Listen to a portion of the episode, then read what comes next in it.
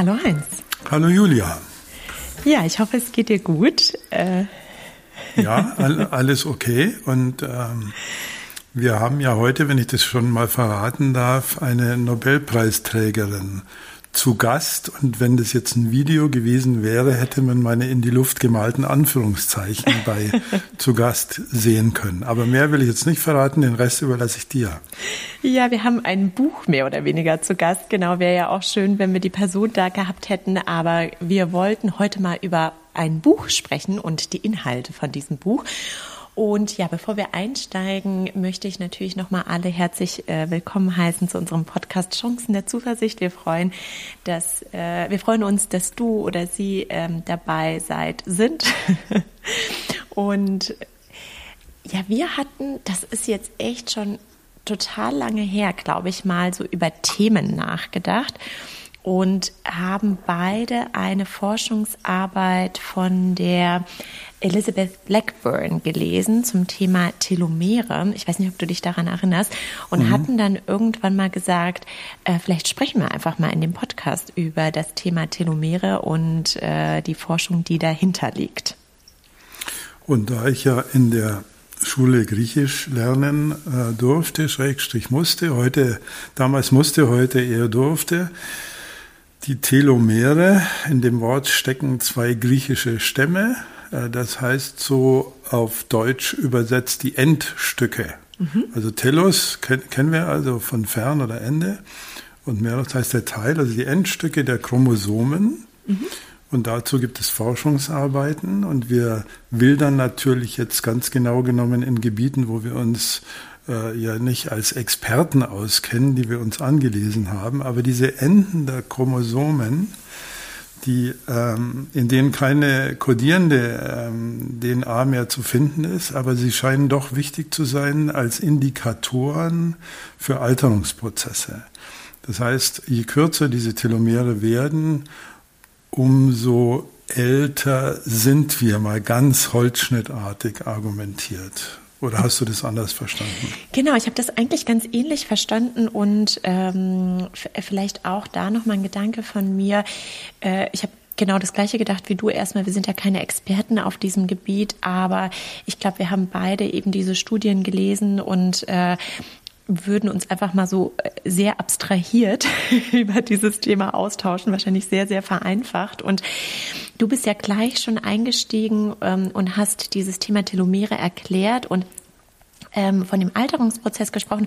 Und dafür vielleicht auch als Info vorab hat die Elizabeth Blackburn den Nobelpreis auch bekommen. Und zwar für die Grundlagenarbeit für den Alterungsprozess noch mit zwei anderen Kollegen von ihr. Und äh, sie hat aber dann mit einer, ich glaube, das war eine Psychologin, Elissa Apple, dann ein wunderbares Buch geschrieben ähm, zum Thema Telomere, das sehr schön auch aufzeigt, wie wir äh, das in unser Leben eigentlich integrieren können. Also sehr praxisnah geschrieben und äh, vielleicht hat jetzt äh, der eine oder andere Zuhörer oder Zuhörerin die Frage, ja, wie passt das eigentlich mit unserer Thematik des Podcasts zusammen?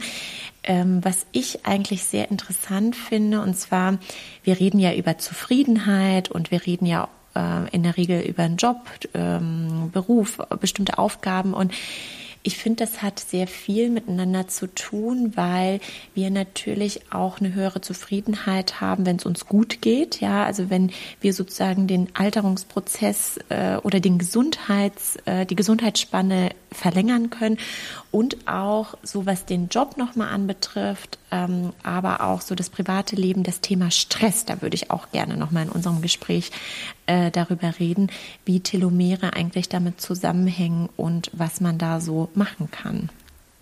Das ist ja so in der Forschungsgeschichte relativ neu, dass wir nicht wie früher vermutet unseren Chromosomen und den darauf befindlichen Genen komplett ausgeliefert sind, sondern, Klammer auf, Epigenetik, Klammer zu, man hat festgestellt, dass bestimmte Genabschnitte an- oder abgeschaltet werden können, je nachdem, wie die Lebensumstände sind, in denen wir uns befinden. Und was die Elizabeth Blackburn und ihre Kolleginnen ähm, vermuten oder wofür sie empirische Belege auch sammeln konnten, ist, dass einerseits die Länge der Telomere über die, das Alter des jeweiligen Chromosoms was aussagen mhm. und damit auch über unser Alter, mhm. weil die dann einfach nicht mehr äh, funktionieren, diese äh, Reduplikationen, die da stattzufinden haben. Und dass wir andererseits aber offensichtlich durch äh, unser Verhalten, die Länge der Telomere mit beeinflussen können. Sie schreibt es immer sehr vorsichtig und ich möchte ja auch genau. diese Vorsicht hier weitergeben, damit wir nicht so auf äh, simplem Ratgeberniveau argumentieren, aber die korrelativen Zusammenhänge zumindest sind mit psychologischen Variablen äh, gut belegt. Das mhm. heißt, es gibt Zusammenhänge zwischen bestimmten Denk- und Verhaltensmustern und der Länge der Telomere. Genau. Und ich glaube, das ist auch so eine ganz, ganz spannende Fragestellung, die Sie äh, stellen, dass wir eben auch ähm, ja diesen ganzen Prozess beeinflussen können mit dem, was wir tun. Also wir haben so, so ein bisschen Kontrolle auch darüber, ähm, wie ja, sich unser Veralterungsprozess sozusagen ähm, äh, vollzieht. Und Heinz, was hältst du davon, wenn wir ähm, nochmal noch mal auf dieses Thema eingehen, was das überhaupt ist. Denn äh, wahrscheinlich liegt der Biologieunterricht von vielen Zuhörern und Zuhörerinnen zurück. Und wir haben es ja ganz, ganz kurz jetzt am Anfang thematisiert. Aber vielleicht schlüsseln wir das nochmal auf, was eigentlich so die Basis von, von dieser Forschung ist.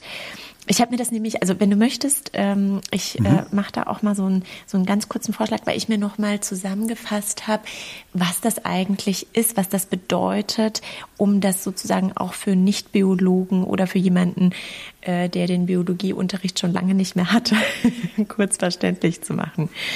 Genau.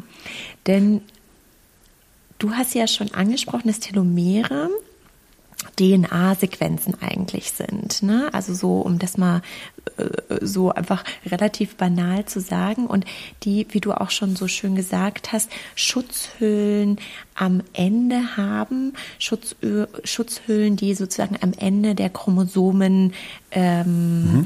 zu finden sind. So, so würde ich es mal aussprechen. Und die, ähm, die Forscher, die machen da eigentlich ein sehr, sehr schönes Beispiel, was mir so äh, womit ich persönlich sehr viel anfangen konnte. Und zwar sagen sie, man kann sich sozusagen die Chromosomen und das Ende so ein bisschen wie Schnürsenkel vorstellen mhm.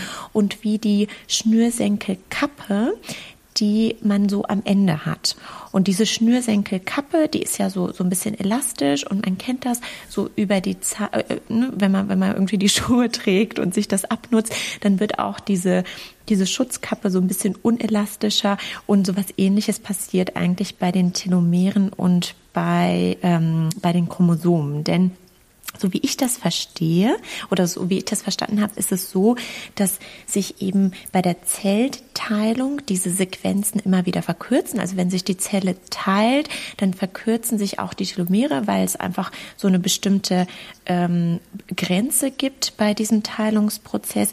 Und die Idee ist sozusagen, diese Verkürzung mit bestimmten Maßnahmen oder mit bestimmten Dingen aufzuhalten und ganz, ganz vorsichtig formuliert. Es gibt auch schon erste Erkenntnisse, die sagen, man kann es sogar auch mal wieder verlängern. Ich weiß nicht, ob du das auch schon mal gesehen mhm. hast. Ja, ja, genau. genau. Also wir haben, wir haben zwei Möglichkeiten offensichtlich. Das eine ist ähm, die ähm, Verkürzung zu verlängern, äh, die verkürzt, wie, das ist ja toll, die Verkürzung verlängern, ist ja auch gut. Also dafür Sorge zu tragen, dass die Telomere langsamer altern. Genau. Also man kann es mhm. ruhig mal so aussprechen. Und es scheint auch ein paar Belege dafür zu geben, dass wir sogar in der Lage sind, äh, Telomere durch unser Verhalten in ihrem Wachstum wieder zu fördern. Aber wie gesagt, die Autorin selber ist da immer sehr vorsichtig und stellt aber auf der anderen Seite Befunde vor, die doch sehr deutlich in diese äh, Richtung äh, Belege zu liefern. Also genau. Lebensmittel, die wir essen, schreibt sie die Reaktion auf Herausforderungen, wie gehen wir mit Problemen um, die Menge an Bewegung und so weiter, das scheint Telomere und ihr Wachstum oder ihr vorzeitiges Altern direkt auf zellulärer Ebene zu beeinflussen. Mhm. Und Julia, ich weiß nicht, ob wir schon so weit sind. Ähm, die Autorinnen steigen ja ein mit einer psychologischen oder psychischen Haltung, die für die Telomere nicht so günstig zu sein scheint. Soll ich da schon mal einsteigen oder wolltest du noch was zu den äh, Chromosomen und zur Biologie sagen?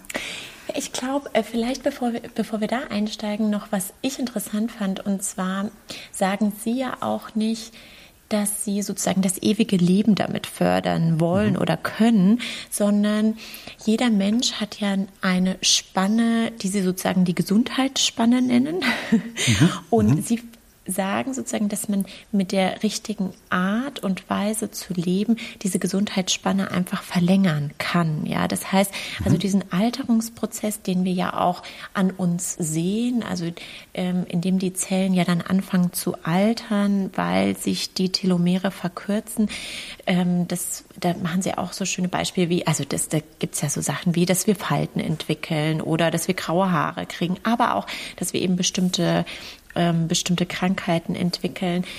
Das ist sozusagen das Ziel von, von diesem ganzen Gedanken, dass wir diese Gesundheitsspanne und die Verkürzung der Telomere ähm, oder dass wir die Gesundheitsspanne verlängern können. Und das finde ich nämlich auch ganz interessant. Also, dass, dass das sozusagen die Zielsetzung ist. Aber ähm, ich freue mich sehr auf dein Beispiel. Jetzt bin ich gespannt, welches du von den vielen, äh, von den vielen sagst, was, äh, was sie mhm, dort beschrieben ja. haben.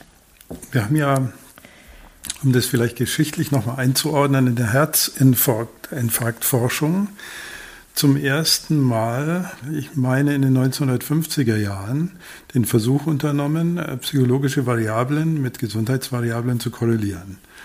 Und hatten damals Erkenntnisse dazu, dass Herzinfarktpatienten oft einem bestimmten Stresstyp zuordnenbar sind. Mhm. Und das ist jetzt ähm, als Untersuchungsidee nicht eingeschlafen, sondern immer weiter präzisiert worden. Also man hat dann auf äh, die, die damaligen Forschungen waren noch recht holzschnittartig, also relativ grob. Äh, die psychologische Messung von Persönlichkeitsvariablen ähm, war manchmal auch ein bisschen simpel, wenn ich das so sagen darf. Aber die Idee ist geblieben und die Genialität dieser Forschung möchte ich nach wie vor hervorheben. Und jetzt, wo man ein bisschen feiner arbeiten kann, wo unsere Instrumente besser geworden sind, äh, erinnere ich mich, dass Blackburn und et al. Ähm, die zynische Feindseligkeit als eines der prominenten Beispiele bringen. Also man hat erstmal herausgefunden, dass äh, Menschen, die sich relativ schnell empören, also dieses Schimpfen, warum muss ich schon wieder in der blöden Schlange stehen an der Kasse oder die anderen drängeln sich hier vor und wieso äh, kommt denn jetzt äh, mein Kontoauszug zu spät und so weiter und so weiter. Also wir kennen ja diese Beispiele, dass diese zynische Feindseligkeit, so heißt es im Original, ähm, dazu führt oder hoch damit korreliert ist, eher an äh, Herz-Kreislauf-Erkrankungen oder Stoffwechselerkrankungen zu sterben. Und die äh, Todesraten, das wissen wir jetzt aus der Corona-Zeit, sind natürlich ein sehr harter Indikator. Also da geht es nicht darum, irgendwas äh, im äh, beliebigen Raum zu messen, sondern du bist halt entweder lebendig oder verstorben und da gibt es eben hochsignifikante Zusammenhänge mit dieser feindseligen, zynisch feindseligen Haltung und einem früheren Tod. Und jetzt kommt Blackburn ins Spiel. Sie hat nämlich untersucht, würde man auch in der, in der DNA, also in den Chromosomen äh, dieser Patienten Unterschiede finden und sie hat eine 30 Prozent höhere Wahrscheinlichkeit in dieser Subgruppe gefunden, mhm. ähm, einer Kombination von kurzen Telomeren und hoher Telomerase. Also die, die Telomerase ist das äh, Enzym, das Zellen hilft, äh, Telomere in Form zu halten. So. Also, das heißt, wir haben jetzt die Korrelation der ähm, Leben und Tod mit einer psychischen Verhaltensattitüde und der Korrelation gleichzeitig damit äh, mit, der, mit der Länge der Telomere. Und das ist ja schon, schon genial und da kann es einem schon auch heiß und kalt den Rücken runterlaufen. Ja, denn also das finde ich ganz spannend, was du gerade erzählst, denn ähm, mit dieser Forschung, die Sie gemacht haben, haben Sie ja mit unterschiedlichen Gruppen gemacht, haben Sie sozusagen auch bewiesen, dass sich die Gedanken tatsächlich auf unsere DNA auswirken. Ne? Also im Grunde sagt uns das genau das. Also ich mache noch mal ein konkretes Beispiel, was mir in Erinnerung geblieben ist. Und zwar haben Sie sich auch so den chronischen Stress angeschaut. Mhm. Chronischer mhm. Stress mhm. ist ja auch etwas, womit ähm, viele aktuell ähm, ja, Berührungspunkte haben, denn wir haben seit einem Jahr die Pandemie. Ähm, es gibt viele Menschen, die einfach gerade viel mehr Stress erleben, als sie es sonst erlebt haben. Und sie hatten eine Gruppe herausgenommen für ihre Experimente. Und zwar haben sie sich die Mütter angeschaut, die ähm, beispielsweise kranke Kinder haben, die besondere Pflegeanforderungen haben, also oder oder besonders intensive ähm, ähm, Betreuungsbedürfnisse haben mhm. und haben da auch festgestellt, dass sich einfach der chronische Stress von diesen Müttern auf die Telomere auswirkt, dass die Mütter tatsächlich ähm, kürzere Telomere haben und zwar korreliert das auch so mit der Dauer. Ne? Je länger sie diesem Stress ähm, ausgesetzt sind, umso stärker verkürzen sich die Telomere. Und dann, und das ist nämlich für uns das ganz Interessante und das ist das, was du angesprochen hast, gibt es aber dennoch ähm, Menschen oder auch in dieser Gruppe Mütter, die damit irgendwie besser ähm, ja besser umgehen können als andere. Und das finde ich, da wird es jetzt nämlich total spannend, weil da kommen deine, deine Gedanken ins Spiel. Mhm. Die haben nämlich herausgefunden, dass man ja durch unterschiedliche Stresswahrnehmungen tatsächlich auch die eine Auswirkung auf die Telomere hat. Genau. Ja, ja, genau. Also was man ja identifizieren kann, sind bestimmte Gedankenmuster. Wir hatten ja mal einen Podcast gemacht über die erschreckende Erkenntnis, dass wir von den äh, fünf bis 20.000 Gedanken, die wir täglich haben, sehr viele vorfinden, äh, die negative Tönung enthalten. Also wo wir uns selbst Vorwürfe machen, uns für ungenügend halten, uns selber ähm, verschiedener Mängel bezichtigen äh, und uns empören über alle möglichen Dinge. Und ähm, Blackburn kommt zu ähnlichen Ergebnissen, also A, dass es diese Gedanken gibt und dass es sie deutlich häufiger gibt bei, der, bei den Versuchspersonengruppen, die schlecht mit Stress umgehen können oder schlechter mit Stress umgehen können und wiederum korreliert, korreliert mit, den, äh, mit der Länge der Telomere. Mhm. Also es scheint zusammenzuhängen. Auch umgekehrt, wenn man eine Denk, ähm, ja, ich bin versucht zu sagen, Disziplin entwickelt, die Resilienz fördernd ist, dann ist das insgesamt äh, für uns als ähm, körperliche und geistige Wesen gesund, aber natürlich auch für die sozialen Beziehungen, die wir miteinander haben. Mhm. Und der zentrale Gedanke ist das, was wir schon mal als Disidentifikation, ich wiederhole das gerne nochmal, identifiziert haben. Ähm, das bedeutet, sich klar zu machen, dass das, was wir da im Kopf hin und her schieben, und im englischen Original heißt, äh, heißt an verschiedenen Stellen auch Rumination. Rumination mhm. ist das, was die Kuh auf der Weide macht. Also immer wieder den, das gleiche Wiederkäuen sozusagen. Mhm.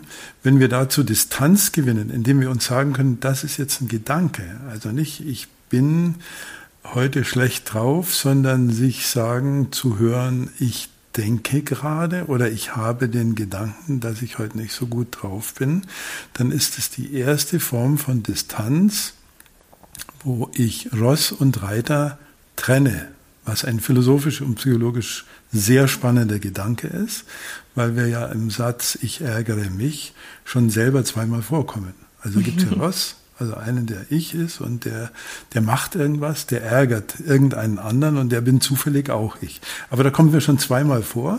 Und das ist gemeint mit Disidentifikation, dass man sozusagen eine Lücke einbaut zwischen dem, der beobachtet und dem, was er oder sie beobachtet. Und da hat die Forschung von Elizabeth Blackburn und ihren Kolleginnen uns ja erstaunliche Hinweise geliefert, dass es bis in die Physiologie hinein mhm. wirksam äh, werden kann, positiv wirksam werden kann.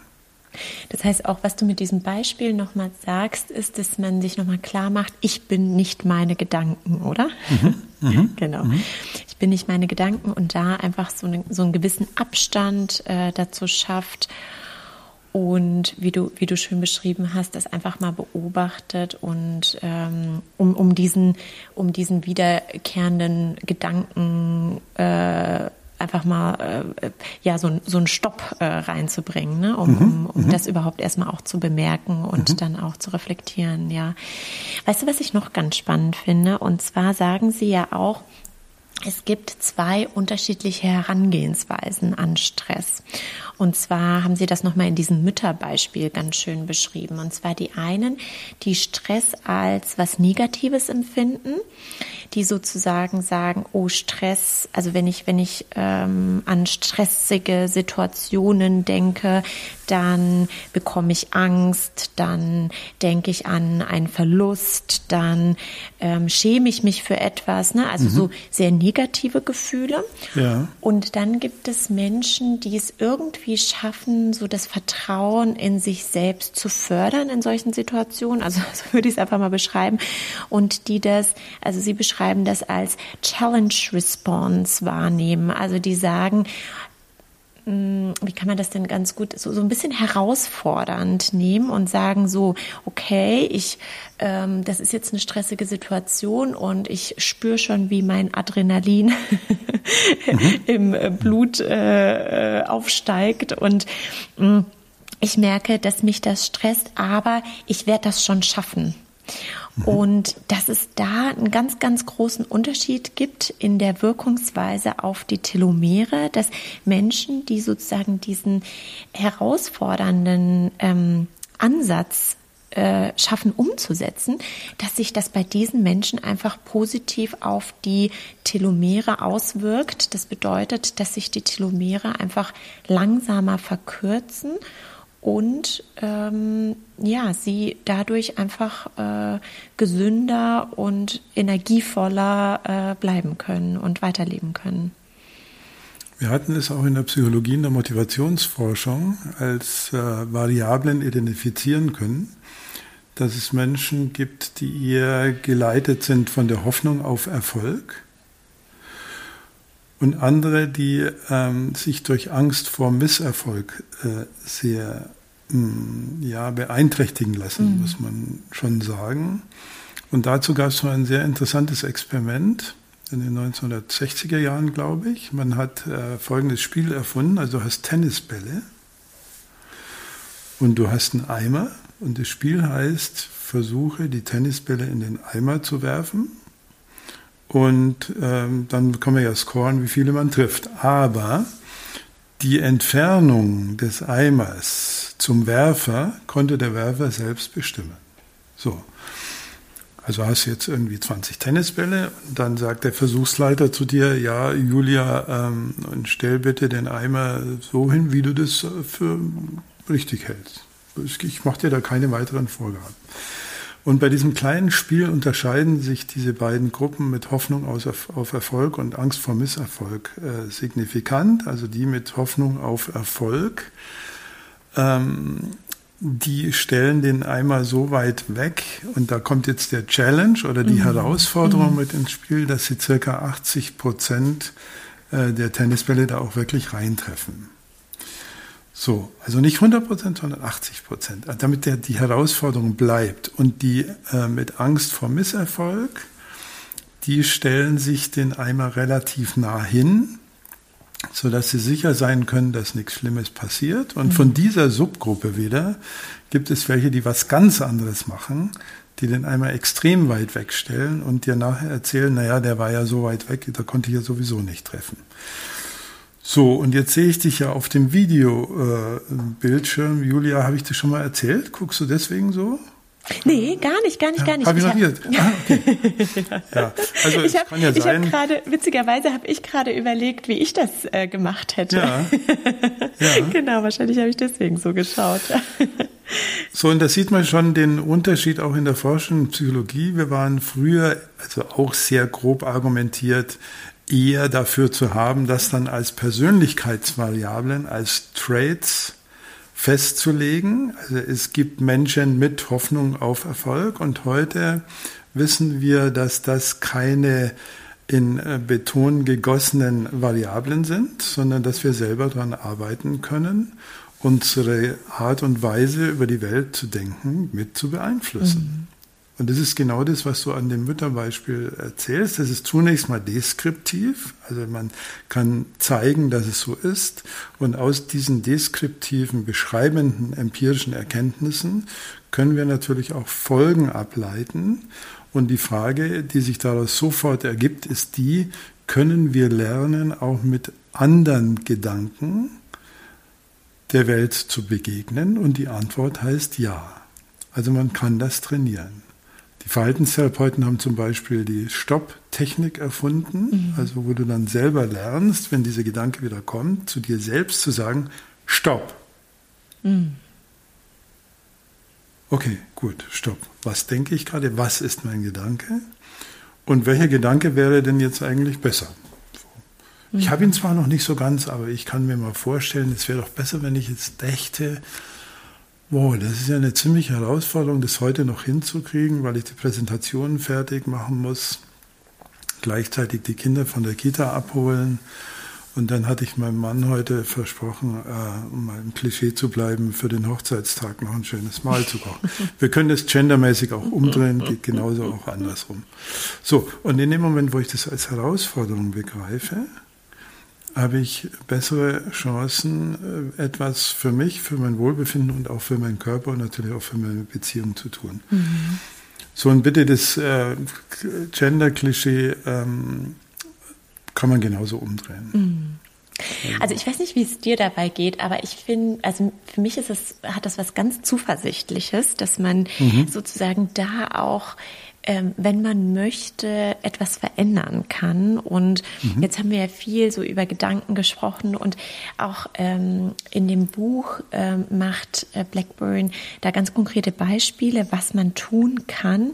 Und eine ganz, ganz effektive Methode scheint einfach doch so alles zu sein, was so um beim Thema Achtsamkeit, Meditation, also dieses ganze Thema Mindfulness, das ist das ist ja, ich meine, wir begegnen ja diesen Themen ganz, ganz viel, aber dass das wirklich so einen starken Effekt hat, finde ich auch nochmal interessant mhm. zu sehen an deren Forschung. Und ich verstehe auch, oder ich kann mir vorstellen, warum, denn das, was du gerade auch beschreibst, sozusagen, ähm, wie man, ähm, wie man seine Gedanken wahrnehmen kann, wie man auch sozusagen seine Gedanken stoppen kann, wenn man es möchte ähm, oder versuchen kann.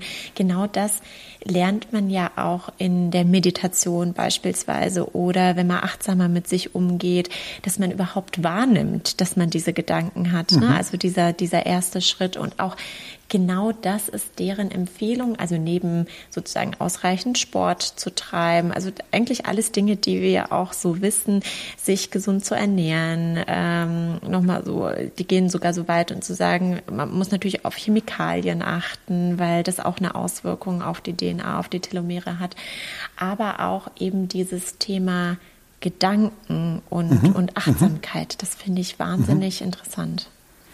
Und für die äh, Science Freaks würde ich da gern mal noch ein paar Zahlen äh, nennen. Mhm.